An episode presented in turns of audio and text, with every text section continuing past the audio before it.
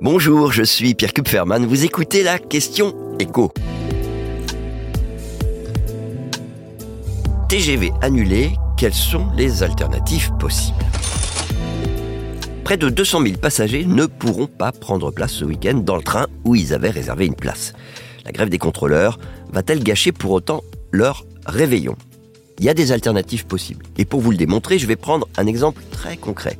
Un célibataire qui vit et travaille à Paris et qui avait réservé une place dans l'un des TGV Paris-Nîmes prévu pour le 24 décembre. Son objectif, c'était de dîner en famille et donc d'arriver avant le soir du réveillon. Or, il se trouve que la liaison Paris-Nîmes est particulièrement touchée par cette grève. Sur les 23 TGV programmés le 24 décembre, la SNCF en a annulé 11 et les 12 autres sont complets.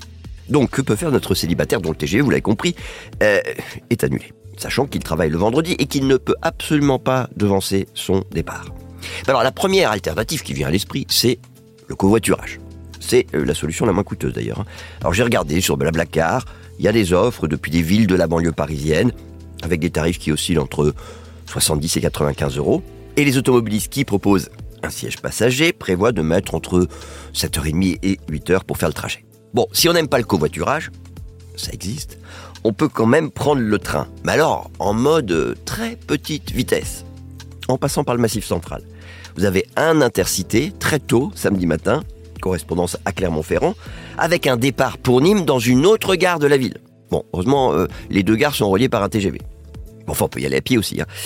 Et ensuite, bah, vous avez euh, un TER qui vous permet euh, d'arriver à Nîmes en tout début de soirée, voilà. Et alors attention, hein, pour acheter ce billet, il faut s'y prendre en deux temps parce que vous achetez d'abord un Paris-Clermont, Clermont-Lapardieu pour être précis, puis Clermont-Lapardieu-Nîmes, qui explique d'ailleurs pourquoi sur le site de la SNCF, vous ne trouvez aucun train disponible le 24 si vous mettez un départ Paris et une arrivée Nîmes. Bon, le prix total pour les deux billets, je vous parle trois jours donc avant le départ, c'était 107 euros. Et donc euh, notre Parisien devra quand même euh, à ce prix-là passer presque 12 heures dans le train. Cela dit, c'est quand même beaucoup mieux que l'option Flixbus. Puisque pour arriver avant 20h à Nîmes le 24 décembre, la seule option possible c'est un bus de nuit avec correspondance à Perpignan. On part de Paris à 18h40. Le vendredi, on arrive à 14h15. Le samedi à Nîmes. Et ça, pour la modique somme de 129 euros. Bon allez, on va finir par l'option la plus rapide, l'avion.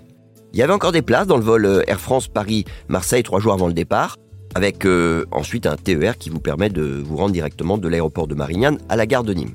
Ça nous fait un Orly-Nîmes en moins de 3h30.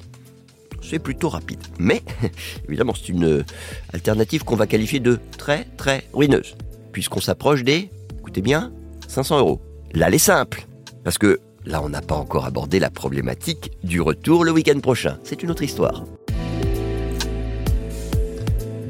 Vous venez d'écouter la Question Écho, le podcast quotidien pour répondre à toutes les questions que vous vous posez sur l'actualité économique. Abonnez-vous sur votre plateforme d'écoute préférée.